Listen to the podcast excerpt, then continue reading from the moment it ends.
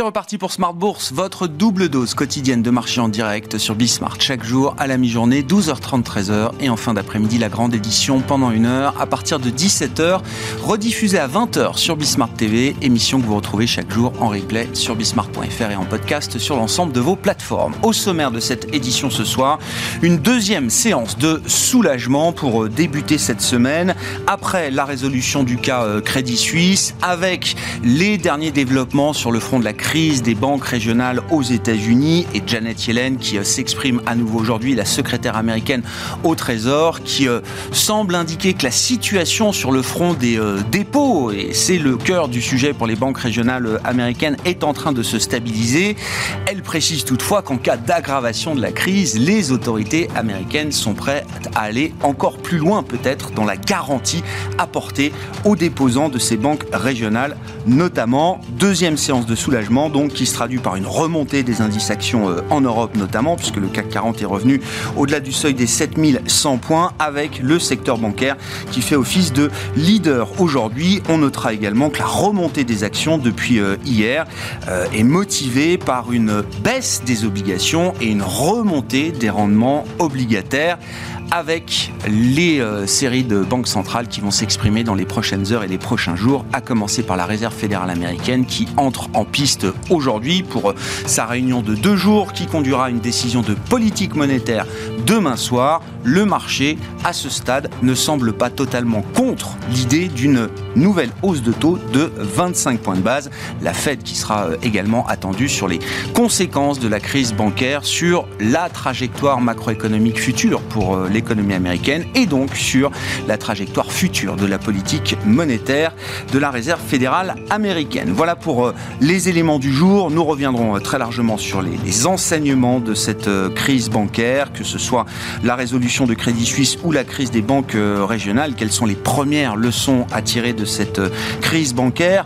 15 ans après la chute de Lehman Brothers. Nous en parlerons avec nos invités en plateau et invité spécial qui sera avec nous en visioconférence dans le dernier quart d'heure de Smart Bourse ce soir, c'est Thierry Philippona qui euh, a une longue carrière euh, au sein de différentes euh, autorités de régulation, de supervision nationale ou internationale. Il est aujourd'hui chef économiste de Finance, Finance Watch, une, ONG hein, qui vise justement à participer activement au débat public sur ces questions de régulation et de supervision bancaire. Thierry Philippona sera avec nous en visioconférence, donc à 17h45 ce soir en direct.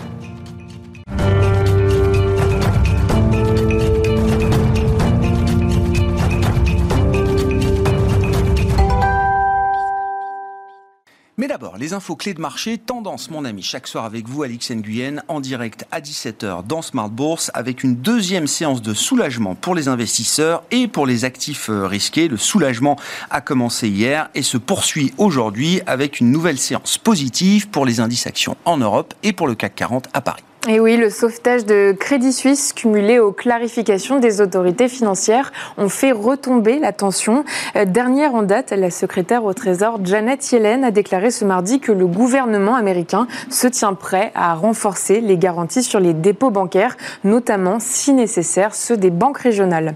Accamie boursière pour les banques donc alors que la Fed fera ses annonces demain au terme d'une réunion de deux jours. Au niveau européen, les 19 indices sectoriels stock 600 sont dans le vert. Sur le marché obligataire, le rendement de l'emprunt allemand à deux ans et de son équivalent américain se tend. À New York, First Republic Bank bondit. D'après le Wall Street Journal, le PDG de JP Morgan, Jamie Dimon, travaille toujours sur un nouveau plan pour aider euh, First Republic Bank. First Republic Bank, dont, pour rappel, le titre a plongé de 90% depuis début mars. Sur le front des euh, dossiers spécifiques qui font l'actualité aujourd'hui à la Bourse de Paris, on notera que le titre Alstom signe l'une des meilleures performances du jour. Oui, au plus haut de la séance, ces actions ont gagné jusqu'à 5% après une chute de 13% la semaine dernière, et ce grâce à Deutsche Bank qui confirme que le constructeur présente un gros potentiel d'appréciation. Le secteur automobile est lui aussi euh, convoité après l'annonce d'une hausse d'11,5% sur un an des immatriculations de voitures neuves en février dans l'Union européenne, soit la septième consécutive. Renault monte, Stellantis, Forestia et Valeo aussi. Le titre de Soprasteria recule après avoir récemment annoncé l'embauche de 4400 personnes en France. L'entreprise révèle désormais vouloir racheter son concurrent néerlandais Ordina.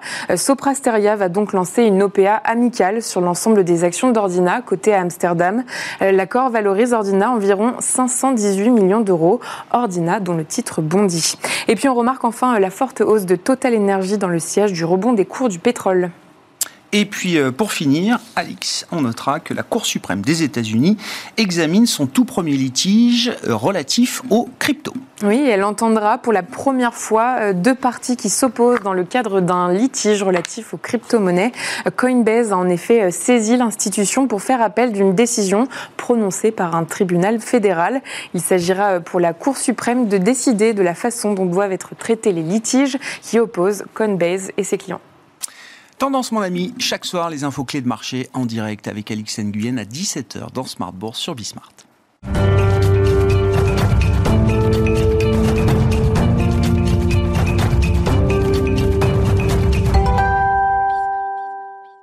Trois invités avec nous chaque soir pour décrypter les mouvements de la planète marché et euh, tirer peut-être les premières leçons de cette crise bancaire. C'est évidemment le sujet euh, qui reste à la une en ce début de semaine. Olivier Ringard est avec nous, le directeur des investissements de Neuflis OBC. Bonsoir et bienvenue euh, Olivier.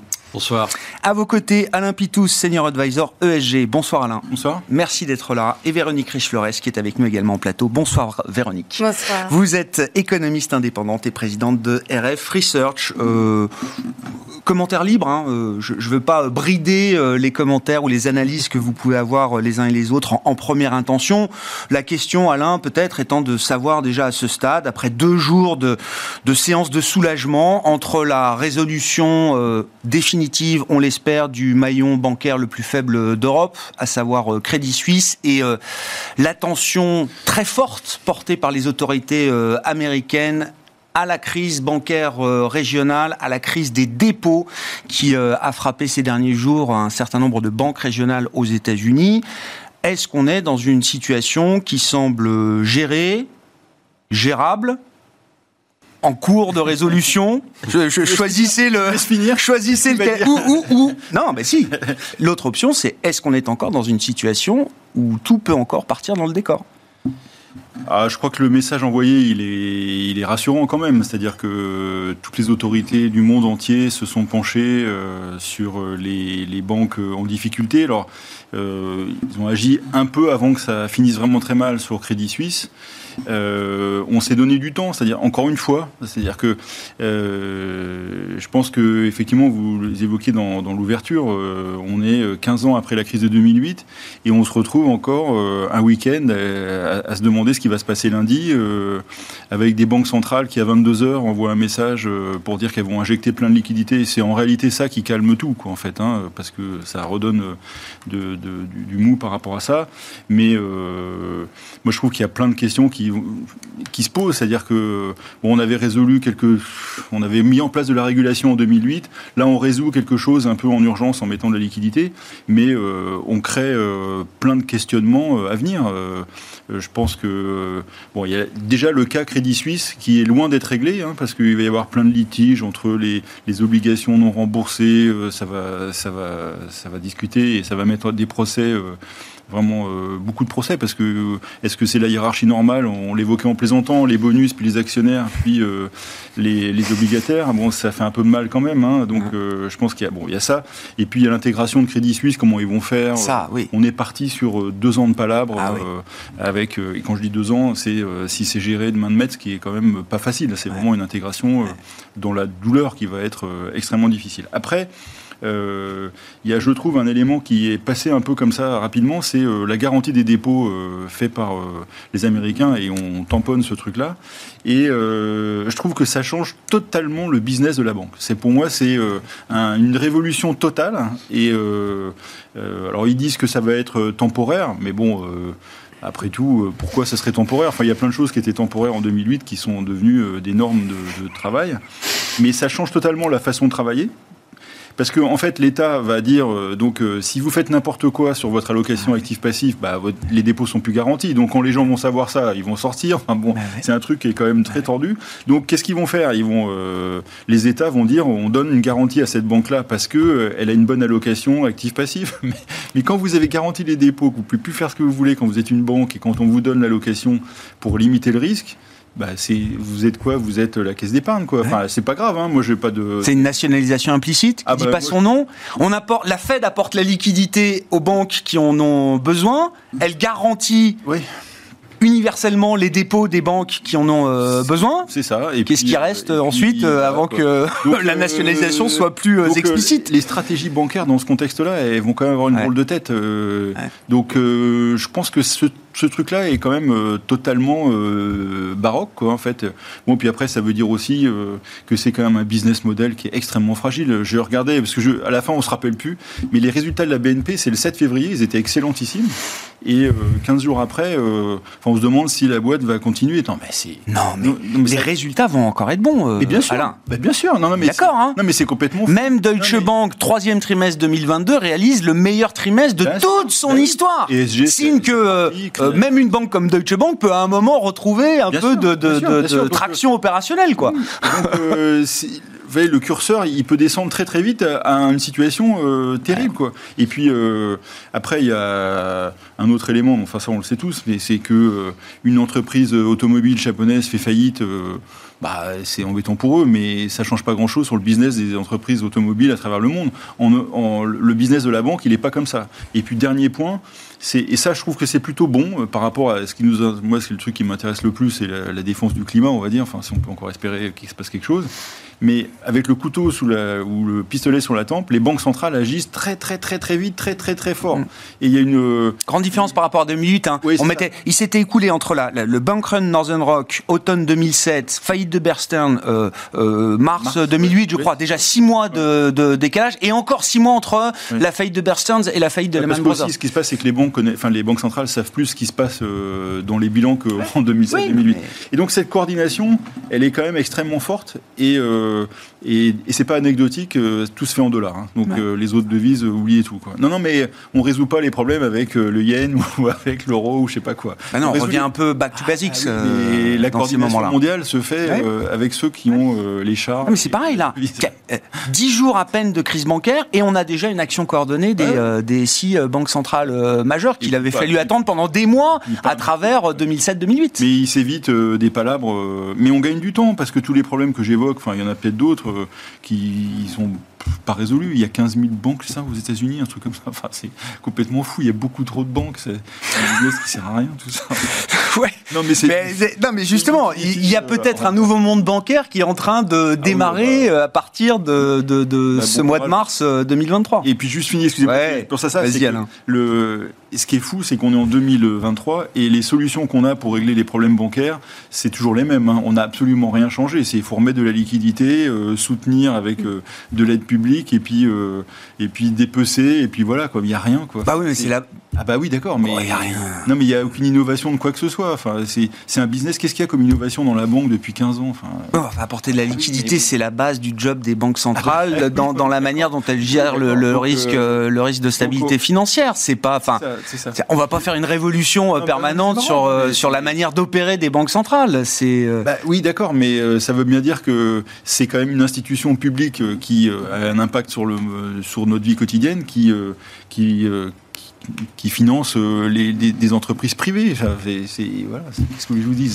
mais on va payer à la fin. C'est qui va payer tout ce bordel? Enfin, c'est, ça aussi la question qu'on peut se poser. Quoi.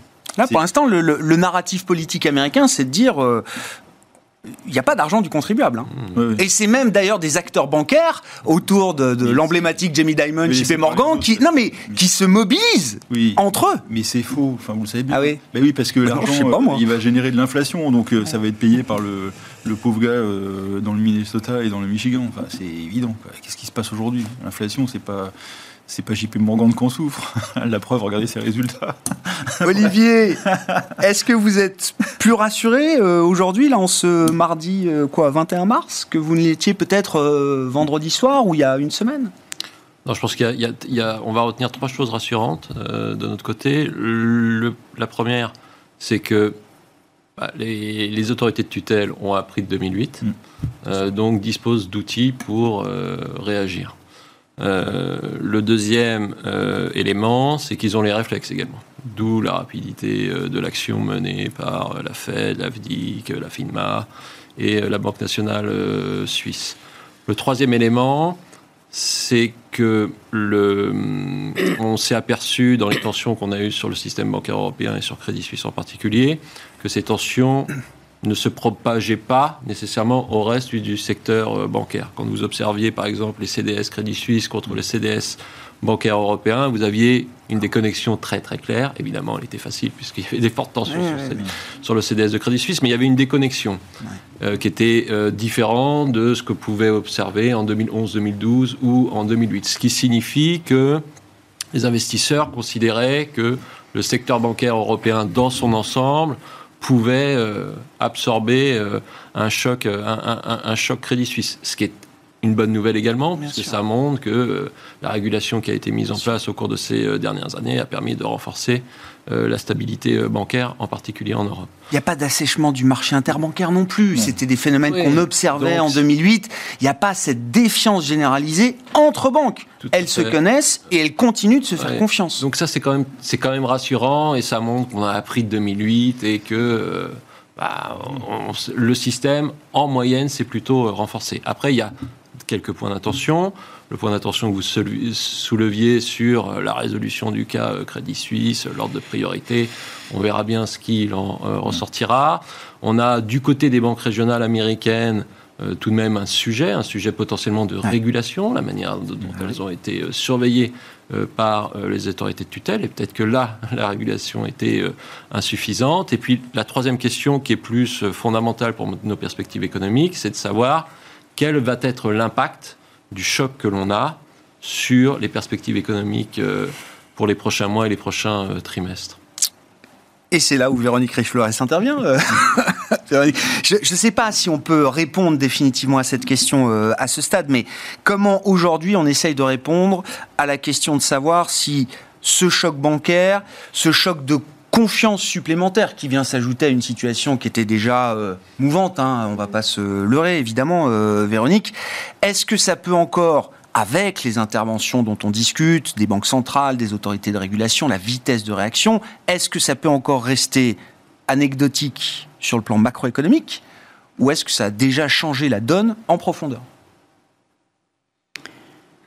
Alors, bon, euh, tout, tout, va dépendre effectivement des développements euh, dans les semaines à venir. Je, partage assez les avis euh, qui ont été émis, c'est-à-dire qu'on a tous été stupéfaits par la rapidité à la fois des autorités, hein, mais pas seulement, les grandes banques, hein, qui étaient et qui ont fait partie des dispositifs de sauvetage immédiatement.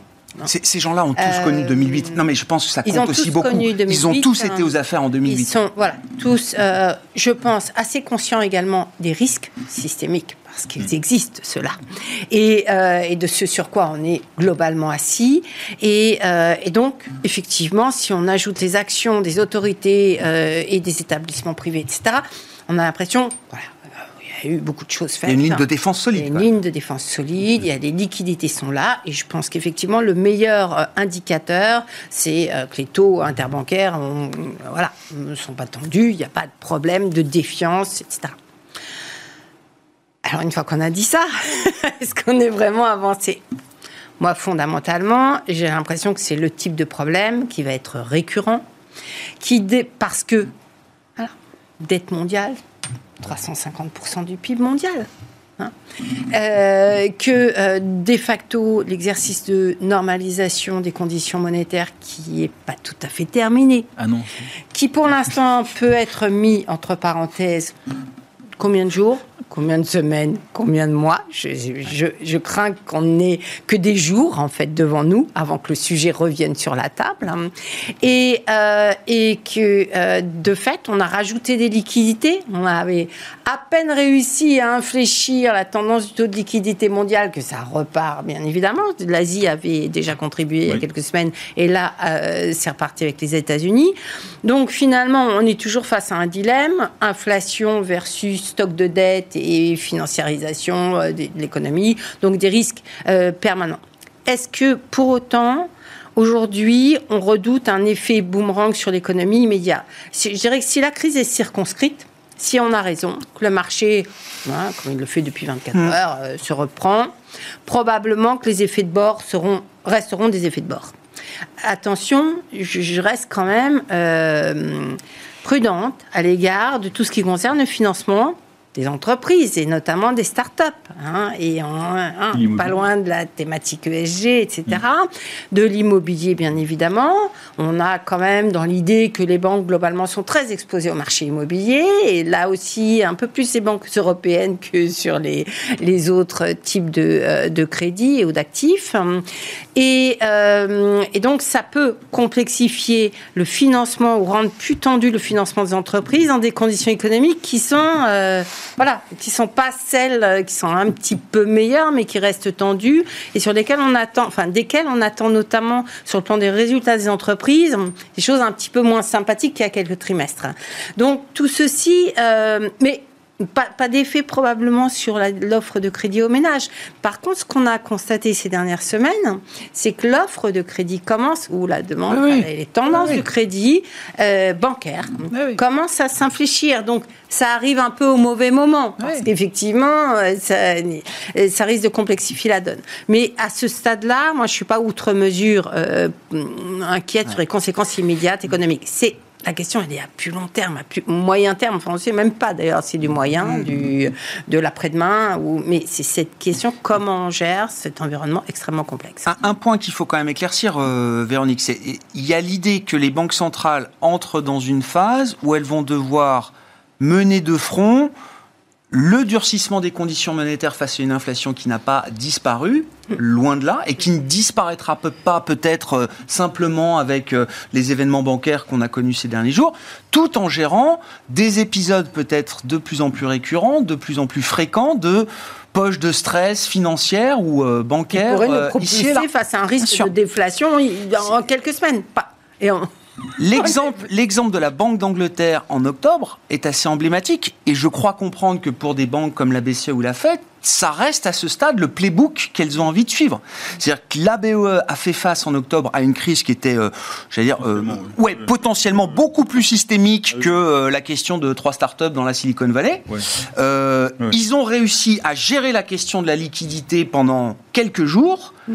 avant de pouvoir reprendre la course contre l'inflation en continuant de monter les taux dans une certaine mesure et en reprenant le deleveraging du bilan et les ventes d'actifs. Ils vendent leurs actifs, euh, la BOE, je le rappelle. Mmh. Ça a été, de ce point de vue-là, une réussite. Oui, tout à fait. Euh, est-ce qu'on arrive à dupliquer, à se rassurer en se disant, en se disant ben voilà, ça marchait dans ce cas-là, et finalement, euh, les banques centrales, on pourrait dire d'ailleurs, n'ont pas trop le choix que de faire euh, de procéder de la sorte. Est-ce que ça marche à tous les coups euh, À quel moment on risque d'avoir un gros coup de stress ou potentiellement un coup de stress un peu plus gros qu'aujourd'hui encore? Je ne sais pas le dire. Je ne suis pas sûre qu'on puisse le dire à la vérité. Olivier, comme on a euh, regardé peut-être d'un peu plus près euh, l'importance du secteur des banques régionales aux États-Unis, euh, la participation de ces banques au fonctionnement de l'économie auprès des ménages, auprès des entreprises, mmh.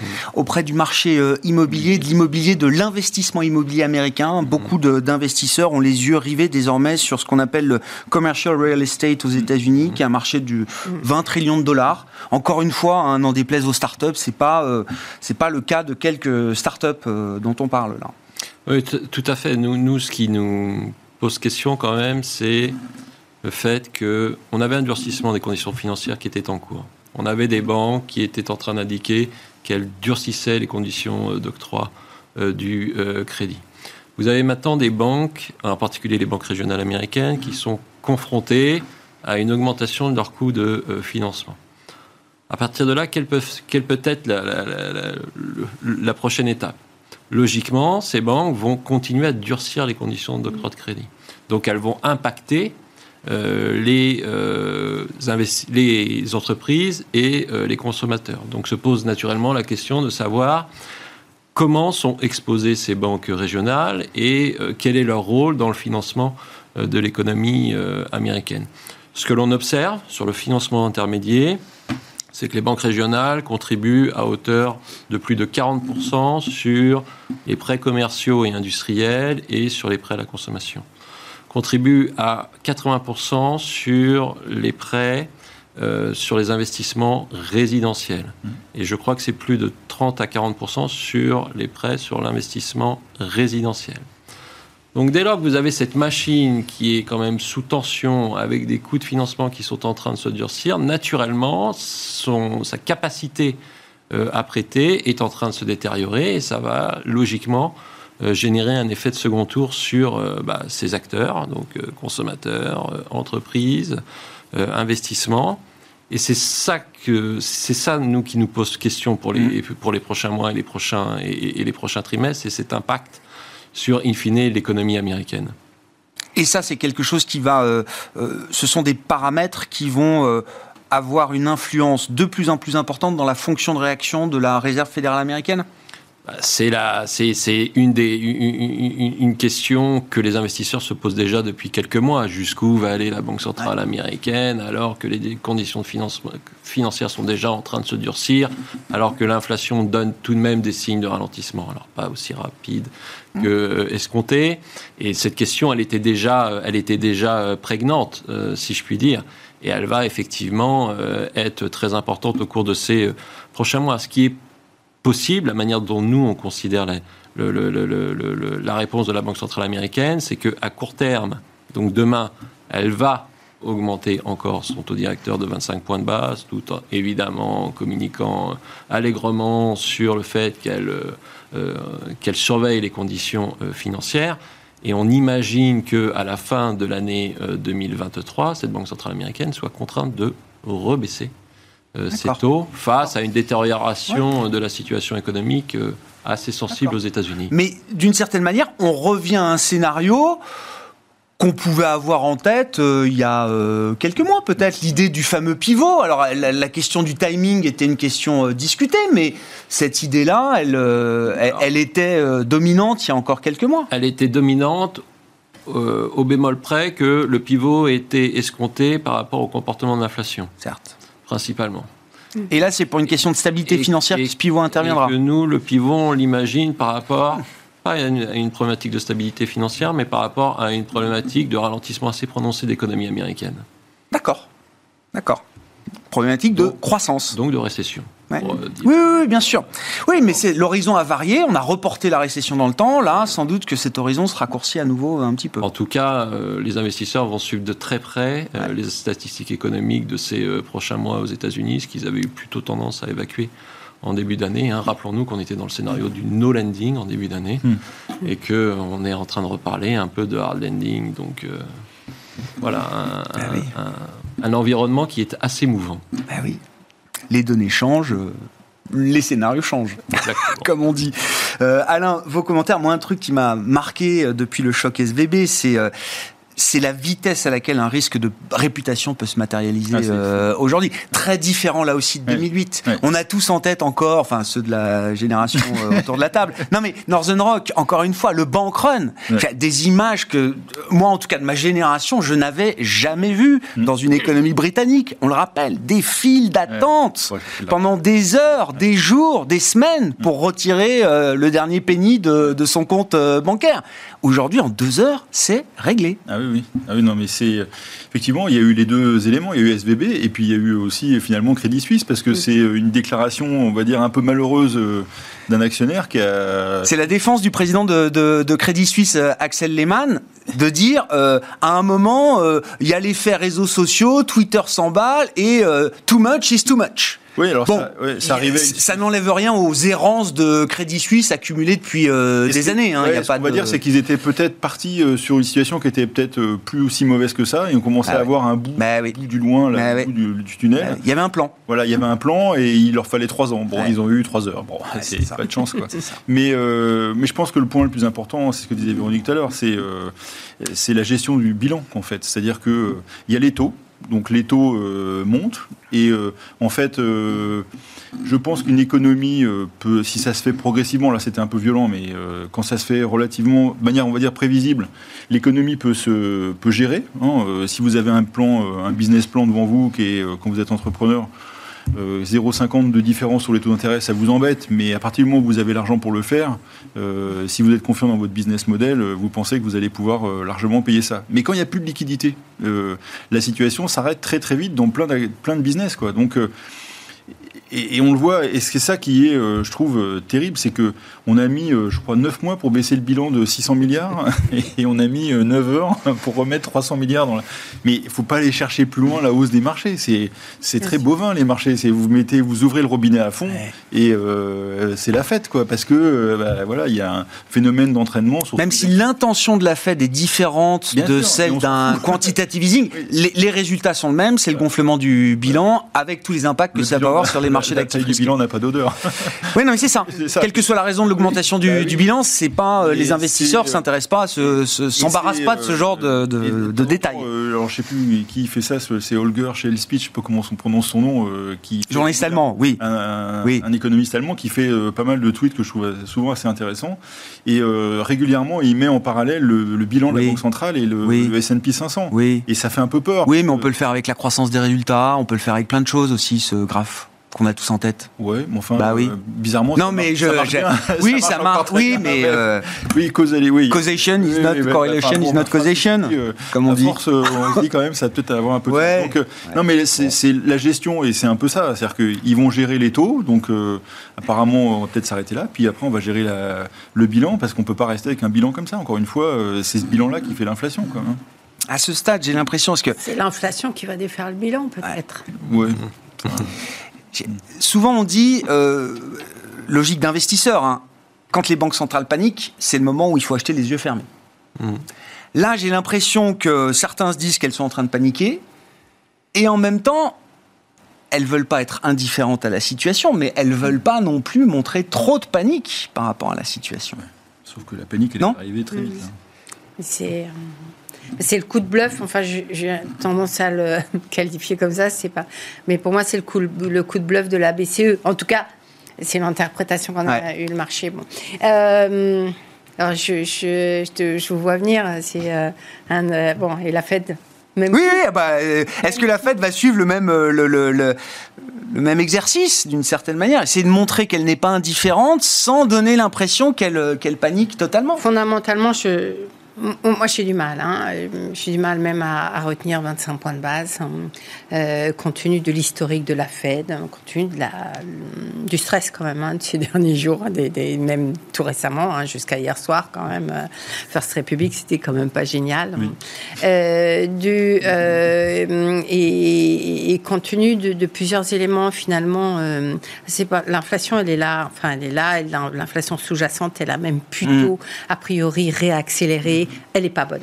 Contact, c'est pas bon. Euh, mais risque inflationniste face à risque d'une crise financière, il n'y a pas photo. Euh, L'urgence, elle est financière, bancaire avant tout. Donc, on, on met ça. La difficulté, c'est de, de rassurer. La, la problématique inflationniste, elle est politique. hein. Euh, Il y a bientôt oui. des élections Ouais. au tournant. Euh, donc, il faut euh, avoir ce, cette espèce de double langage. Oui. Euh, alors, le langage bluff, c'est on a tout fait pour sauver les banques. Regardez, tout ce qu'on fait, ben, on est rassuré. On peut continuer Ouais. avec 25 points de base. Ouais. Voilà. Ouais. Moi, j'ai du mal à adhérer. Mais je peux me tromper, je me suis bien trompée sur la BCE. hein. Donc, euh, et euh, j'ai plutôt. Il n'y a pas de décision idéale, hein, j'ai l'impression. Parce que euh, on a eu des petits warnings quand même économiques, parce que la croissance du crédit ralentit, parce que la confiance du consommateur quand même c'était pas très jojo, hein, c'était déjà pas très haut, mais c'est retombé à nouveau là en- en- vendredi dernier. En fait, il, il reste un problème essentiel, c'est l'immobilier. C'est l'immobilier qui répond à la baisse des taux. Et, euh, mais finalement, même si elle fait 25 points de base, ça va changer quelque chose sur les taux de financement hypothécaire et sur la partie longue de la courbe? Je suis pas sûre. Ça peut même, euh, ça peut même avoir l'effet inverse que celui re- recherché. Donc moi, j'ai plutôt l'impression que euh, la Fed a les moyens de dire on est data dependent. On a- ils l'ont toujours dit. Et, euh, et on pourrait rajouter euh, eventment euh, ouais, bien sûr. hein. Donc aujourd'hui, il s'est passé ça. On a fait beaucoup. Ça remet pas en cause notre politique de lutte contre l'inflation. Euh, peut-être qu'on sera amené à durcir même plus que ce qu'on avait imaginé notre politique monétaire, mais pour l'instant. D'accord. Attendons la, réunion suivante. Attendons la réunion suivante. Alors je dis pas que c'est facile à. Hein, euh, et c'est pour ça qu'on est tous tentés de se dire si on était à leur place, on ferait 25 points de base et puis voilà. Je, je, pense que c'est plus complexe dans le cas des, des, des États-Unis, de la situation financière et des risques financiers. Ouais, ouais. Et c'était là aussi la difficulté de la BCE la semaine dernière, c'est-à-dire le, le, le, le, calendrier fâcheux qui obligeait la BCE à s'exprimer sur la politique monétaire en pleine crise bancaire, sans savoir si la situation suisse allait être résolue, euh, comment, euh, etc. Et il fallait quand même prendre cette décision. Dur. Sur le plan de l'investissement, Qu'est-ce, que, qu'est-ce qui anime la réflexion euh, aujourd'hui, Olivier? Et déjà, à commencer peut-être par le cas d'investissement des banques européennes avec des niveaux de valorisation. Alors, euh, évidemment, on comprend euh, avec ce qui s'est passé qu'ils sont revenus quand même euh, à des niveaux assez faibles qui correspondent à des niveaux de, crise hein, en termes de valorisation du secteur bancaire aujourd'hui en Europe.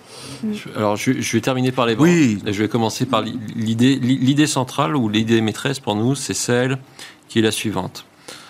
Vous avez des banques centrales, et en particulier la Banque centrale américaine, qui a durci de manière extrêmement, de manière extrêmement forte les conditions financières. Et quand vous prenez un graphique qui vous montre l'évolution des Fed Funds de 1970 jusqu'à nos jours, vous apercevez que lorsqu'il y a une remontée assez significative, il y a potentiellement un accident financier. Hmm. Et cet accident financier peut souvent, pas toujours, générer une récession. Ça, c'est l'idée euh, maîtresse que l'on avait euh, pour euh, le début de cette année. En conséquence de quoi On pense que le risque de récession, y reste présent, hmm. en particulier pour l'économie américaine. Compte tenu de ce scénario, euh, notre analyse a été de se dire que les obligations, euh, avec la remontée des taux que l'on avait observé, en particulier les obligations d'État, pouvaient rejouer le rôle de diversification dans un portefeuille. C'est ce qu'on a observé au, cours de ces derniers jours, et ce qui est une bonne nouvelle par rapport à ce qui s'est passé euh, l'année dernière. Donc, on a remonté le poids des obligations de telle manière qu'aujourd'hui, on est à peu près, à, peu près neutre pardon, sur cette classe d'actifs. Sur les actions, on a deux forces qui s'opposent. Quand vous regardez les valorisations absolues, ce n'est pas très tendu, donc c'est plutôt une bonne nouvelle. Et ça peut générer des bonnes surprises, à l'image de ce qui s'est passé sur les marchés européens en début d'année, hein, qui ont caracolé, mm. euh, puisqu'ils sont partis d'un niveau de valorisation euh, très très bas. Ce qui signifie que dès lors que vous avez une bonne nouvelle sur un actif qui est, on va dire, significativement en dessous de sa moyenne de valorisation, ça peut générer des, euh, des, des, des, mouvements haussiers assez importants. Mais en face de cela, on a la dynamique de croissance des résultats des entreprises qui va sans doute se détériorer. Mm. Euh, pour notre part, on n'escompte pas 0% de croissance des résultats des entreprises, on escompte plutôt moins 10 à moins 15%. Ce qui signifie que vous allez avoir ces deux forces qui vont s'opposer. Et donc, on est plutôt dans un scénario de grand trading range sur les marchés d'actions. Mm. Et compte tenu du fait qu'on est plutôt élevé sur les marchés d'actions européens, on considère qu'il y a plutôt un risque baissier pour les euh, prochaines semaines et les prochains mois. Donc, on reste sous-pondéré sur la classe d'actifs euh, actions. Et au sein des secteurs, on est très diversifié avec un petit biais euh, défensif, puisqu'on privilégie par exemple le secteur de la euh, santé. On s'est interrogé sur le secteur bancaire, ah bah. à savoir si on était neutre sur le secteur bancaire, on se demandait s'il fallait euh, revenir à une surpondération compte tenu euh, du narratif que l'on entendait, des la résilience plus élevés, des résultats qui sont très bons, etc., etc. On s'est vraiment posé la question et on a préféré rester neutre sur euh, les bancaires, considérant que notre scénario était économique et c'était celui d'une détérioration qui allait in fine peser sur la profitabilité des banques. Hmm. Pour l'instant, on reste à cet état euh, d'analyse et on considère que les banques, certes, sont attractives en termes de valorisation de nouveau, mais doivent faire face d'abord probablement à une dégradation de l'environnement économique et potentiellement à davantage de réglementation un peu plus tard. Hmm. Alain, sur la logique euh, d'investissement, et c'est vrai que l'année et la fin d'année a été marquée quand même par des marchés très cycliques, dominés par la thématique cyclique. Oui. Ça a un peu changé. Ouais, ça a un petit peu changé, je trouve. Et euh, alors, je ferai plus caricatural parce que euh, j'ai moins de portefeuille avec clients à défendre, donc je suis plus tranquille par rapport. À, je, peux, je, peux je donner des benchmarks plus facilement. Euh, moi, j'éviterais euh, pétrolière et banque. les banques, enfin, moi, c'est un truc, c'est dead money pour euh, ah des années, donc euh, j'en veux pas dans mes portefeuilles. Je conseille absolument pas ça. Tout ce qui est fausse croissance, c'est-à-dire que des valeurs qui se payent comme des valeurs de croissance, mais qui affichent des croissances à 5-8%. Alors c'est très bien. Hein, je dis pas que c'est les, les entreprises qui font ça, c'est Mm. parfait, mais euh, ça peut pas se payer comme des boîtes de tech qui font 30 ou 40 de Donc c'est quoi la, la conso de base Ouais, euh, D'accord. ouais, les euh, Nestlé, Unilever.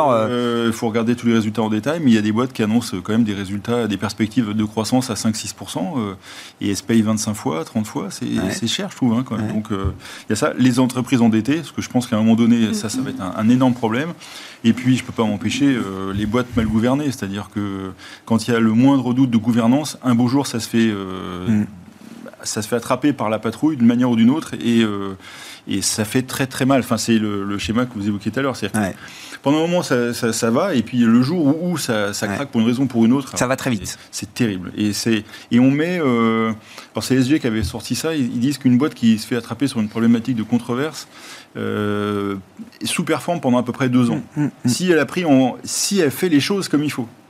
Et si elle fait pas les choses comme Ouais, il faut, comprends. on retarde encore. Si elle fait les choses comme il faut, ça veut dire virer le board et recommencer à zéro avec euh, Ouais. en passant les comptes à la paille de fer et en recommençant ailleurs. Quoi. Donc euh, euh, le G euh, vraiment à éviter. Et puis alors côté, moi je pense qu'il faut revenir sur la croissance. La croissance est plus rare, donc il faut revenir sur la croissance. Donc les belles techs de croissance rentables, les boîtes dans le cloud qui vont bénéficier de tout ce qui se passe en ce moment sur l'IA. je pense Nasdaq a pris 4% la semaine dernière, hein, Ouais, dans une semaine que- un peu tumultueuse. Quoi. Tumultueuse. Bon, après, bon, sur 15 jours, je, je, je sais pas, mais je pense que c'est des Non, boîtes euh, qui, euh, qui peuvent vraiment faire de la croissance.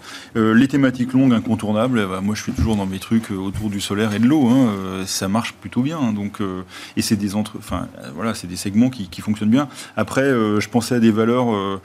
Euh, une valeur comme Active, évoqué ça récemment, c'est une valeur de. C'est des, des euh, équipementiers automobiles qui sont euh, vraiment dans des thématiques de, de demain. quoi. C'est zéro mort, zéro déchet et zéro La émission. de mobilité CO2, du futur. Quoi. Ouais, c'est ça. Ouais. Et alors, est-ce qu'ils réussiront? J'en sais rien. Ils sont plutôt bien positionnés. Donc, et c'est des boîtes qui font des 15-20% de croissance, qui améliorent leurs résultats, qui font du cash flow. Voilà, c'est après euh, rien n'est stable dans, ce bas monde, mais euh, c'est ce genre de choses qu'il faut essayer de trouver euh, pour demain. C'est pas tellement des secteurs en fait. Dans, le- la lecture un peu euh, globale macro, euh, Véronique, on n'a pas ouvert le dossier euh, chinois émergent, mais est-ce qu'il y a toujours l'idée quand même d'une forme de, découplage ou d'une Chine, d'une zone Chine en Asie qui pourrait jouer le rôle de, de stabilisateur par rapport à des chocs potentiels sur la croissance en Europe, aux États-Unis? Euh, C'est des questions difficiles. Oui. non, non, c'est c'est pas neutre. euh, et je pense qu'on aura quelques miettes. Voilà. C'est comme ça, en fait. C'est comme ça qu'il faut le, le- le- le- Je pense, oui. y réfléchir. Euh, en tout cas, pour l'instant, euh, incontestablement. Et, et les miettes seront peut-être plus petites qu'encore que ce qu'on a, euh, ce qu'on envisageait euh, récemment. Donc, c'est vraiment euh, difficile d'escompter un espèce d'appel d'air. Le marché l'a joué. On voyait bien pourquoi le marché le jouerait. hein. À la fin de l'année, ça paraissait évident. Il y a des choses, il se passe des choses en Chine, notamment sur le plan domestique. Rien qui nous disent, tiens, là, il y a une espèce de courroie qui pourrait tirer le, le reste du monde, ce qui pose d'énormes problèmes, notamment pour le monde émergent, euh, qui est quand même dans une situation euh, fondamentalement euh, préoccupante. Après, alors pourquoi on- moi je regarde la Chine d'un- œil très suspect D'abord parce qu'elle elle me semble pas en mesure de pouvoir jouer ce, ce rôle de, euh, de locomotive. Deuxièmement, parce qu'on a l'impression que l'économie chinoise, l'industrie chinoise est endormie depuis trois ans de Covid. hein. Euh, et, et quand on regarde du côté européen l'extrême pénétration, l'accélération de la pénétration des produits chinois dans des secteurs hein, euh, hein, Clé, c'est- c'est stratégique. stratégique. Oui, bien sûr. Bien d'équipement, équipement énergétique. Et bien évidemment, la, la- sûr. la guerre a accéléré la pression. L'automobile électrique, Mm. euh, ils étaient à 500 000 véhicules vendus en Europe en 2021, alors que le marché était moribond. Il s'est rien passé de, sur le marché européen. Ils ont fait 500 000. On n'a pas les chiffres de 2022 encore, mais je, je- voilà, je préfère pas les avoir finalement. Euh, ça va, ça va très vite. hein.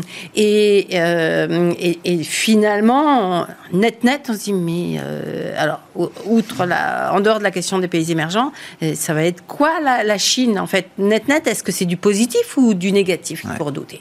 Pour nos économies, nos systèmes, nos, nos industries Je sais pas. Alors, après, je pense que le. Pour finir, moi, je, je suis vraiment pas un fan des, marchés émergents sur le plan investissement depuis très longtemps.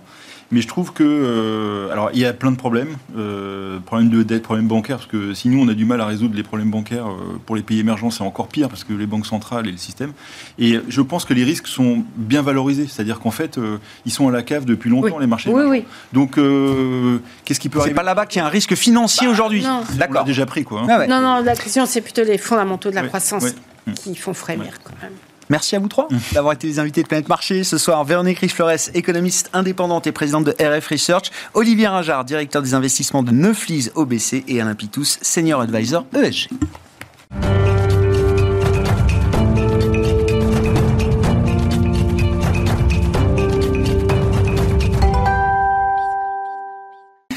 Le dernier quart d'heure de Smartbourg. Chaque soir, c'est le quart d'heure thématique. Le thème reste celui de la crise bancaire. 15 jours après les premiers euh, développements dans le tissu des banques régionales euh, américaines.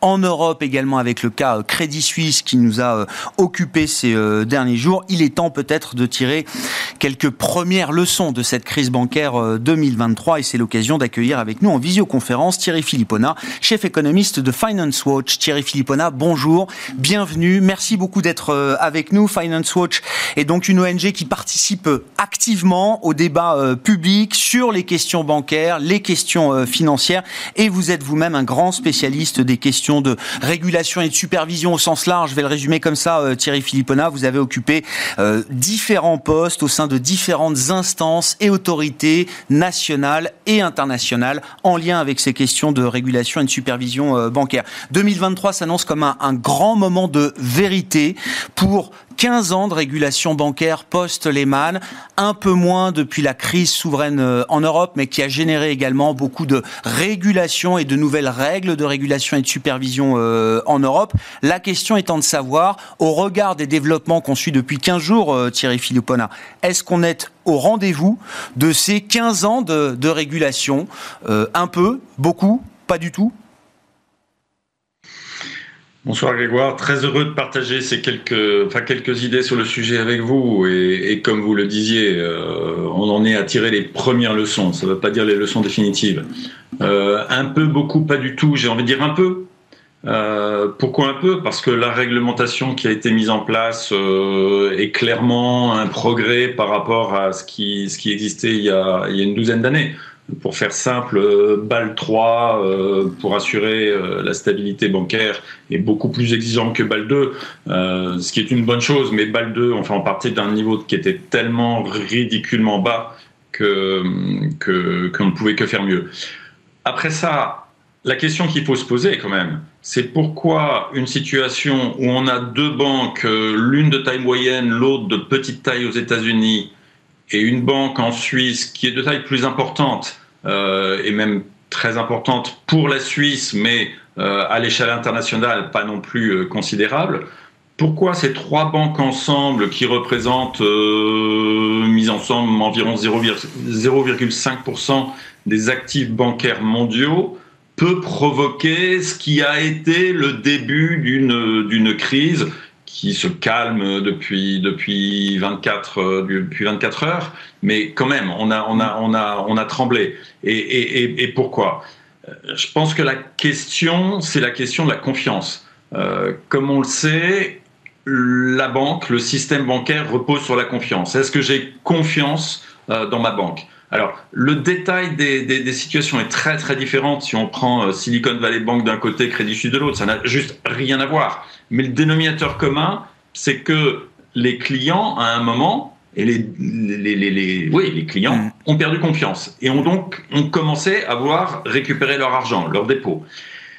Et en fait, quand on y réfléchit, et c'est ça la question principale, c'est la question de savoir ce qu'il faut pour que le marché et le système et la société aient confiance dans ces banques. Et là, en fait, il n'y a pas, de mon point de vue, trois solutions. Il y en a deux. Soit on met en place des règles strictes, voire très strictes, et on les applique, et ça c'est vraiment important d'ajouter, et on les applique, soit on dit il y a la, la puissance publique qui est derrière et qui interviendra en cas de besoin pour, euh, pour arrêter l'hémorragie. Les règles, c'est BAL 3. Le problème, côté États-Unis, c'est que BAL 3 il ne s'applique pas aux banques de taille petite et moyenne. Euh, et puis que les États-Unis ont en plus passé une loi en 2018 qui, dit, qui, a relevé fondamentalement le ratio prudentiel de 50 à 250 milliards de dollars, ce qui a fait passer des banques comme Signature ou, même SVB sous la barre, et donc avec, euh, un niveau d'exigence prudentielle et de supervision euh, très, très, très, très relâché. On voit le résultat. En Europe, si je raisonne Union européenne, euh, BAL 3 n'est pas appliqué aujourd'hui, ou plus exactement, il est appliqué de façon tout à fait partielle.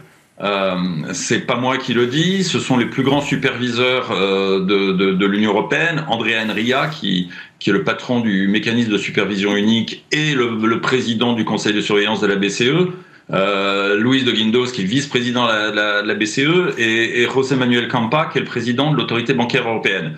Euh, en novembre dernier, ils écrivent aux co-législateurs européens que sont le Conseil et le Parlement.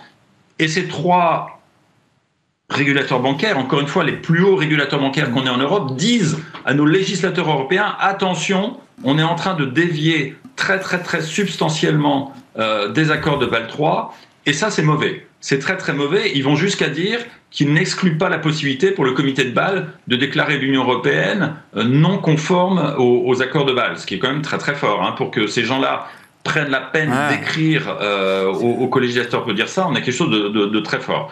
Donc en Europe, en Europe, on a beaucoup de, on a, on a beaucoup de trous dans la raquette et, et, la réglementation est beaucoup moins exigeante qu'il n'y paraît. Une fois qu'on met tout ça ensemble, qu'est-ce que qu'est-ce qu'on voit? On voit que les petites banques américaines et les banques de taille moyenne ont connu une tempête et connaissent toujours une tempête énorme. Ouais. Nous sommes dans une émission qui s'intéresse à la bourse et aux évolutions de la bourse.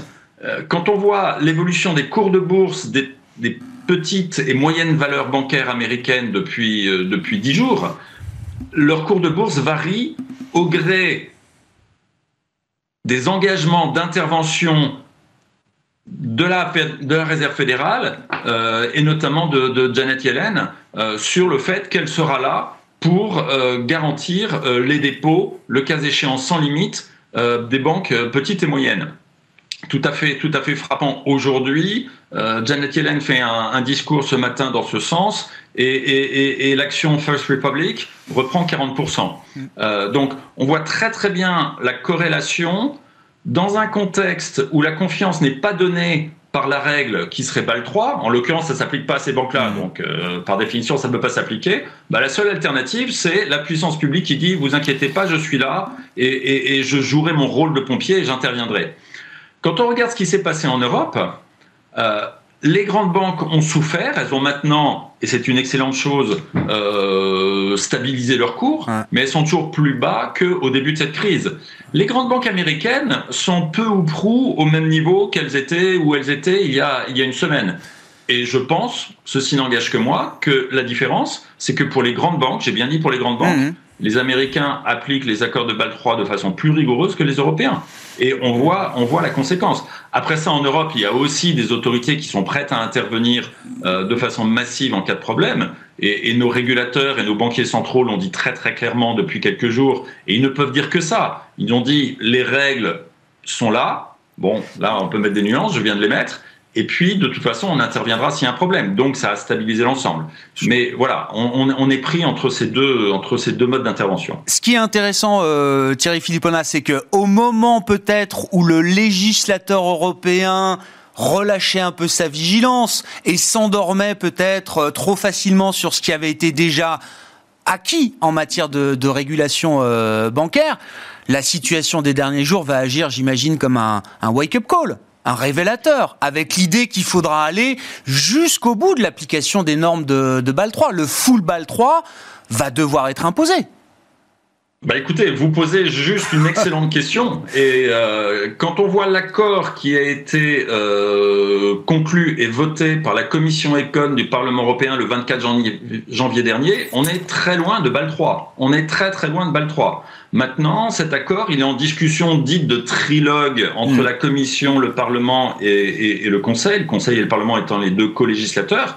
On va voir si au cours de cette phase de trilogue, euh, eh bien, on revient fondamentalement à l'application de BAL 3, sans aller au-delà, c'est pas la question, euh, du, du, fait des, des, des circonstances qui, qui, qui, sont les nôtres aujourd'hui. Mais il est absolument certain que, ce que si le marché nous a dit quelque chose depuis dix jours, c'est que il veut voir l'une des deux solutions suivantes, ouais. le cas échéant, une combinaison des deux, pour stabiliser le système bancaire, c'est soit une application stricte des règles, soit euh, une, euh, un, un, un, soutien public. Ouais. L'autre problème qu'on a en Europe, c'est que, et c'est la même chose aux États-Unis, euh, c'est que fondamentalement, l'argent public vient soutenir les défauts même des banques petites.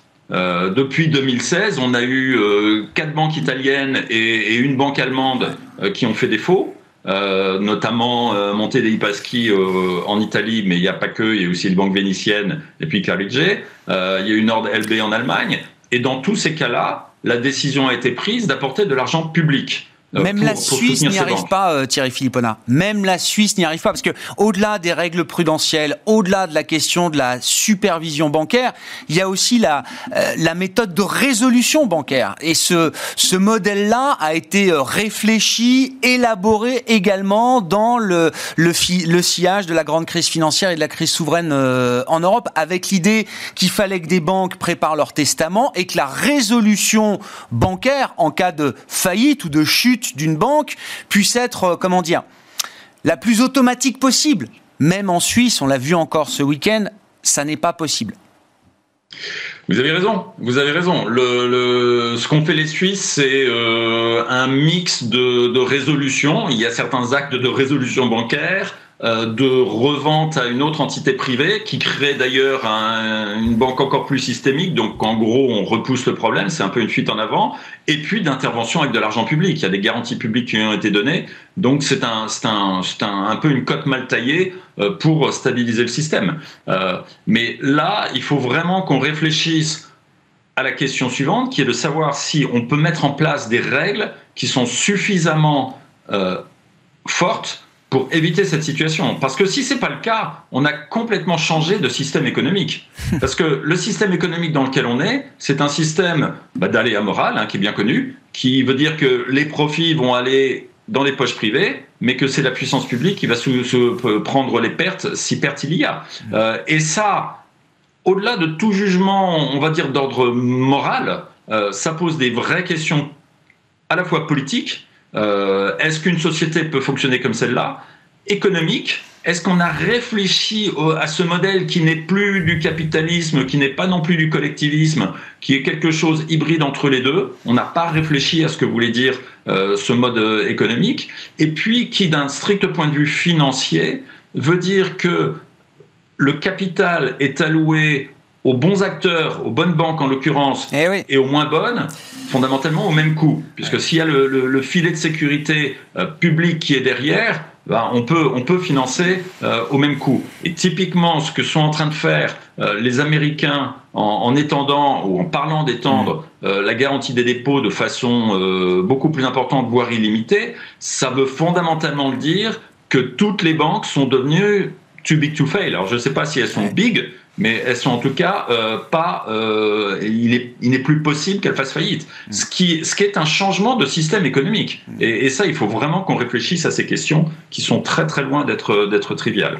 Je, je, je, vous propose que cet entretien, euh, Thierry Philippona, soit peut-être le, le, le, premier d'une discussion à suivre avec vous sur ces questions et ces enjeux en matière de supervision et de régulation bancaire, parce que l'année 2023 s'annonce peut-être riche de ce point de vue-là, Thierry Philippona.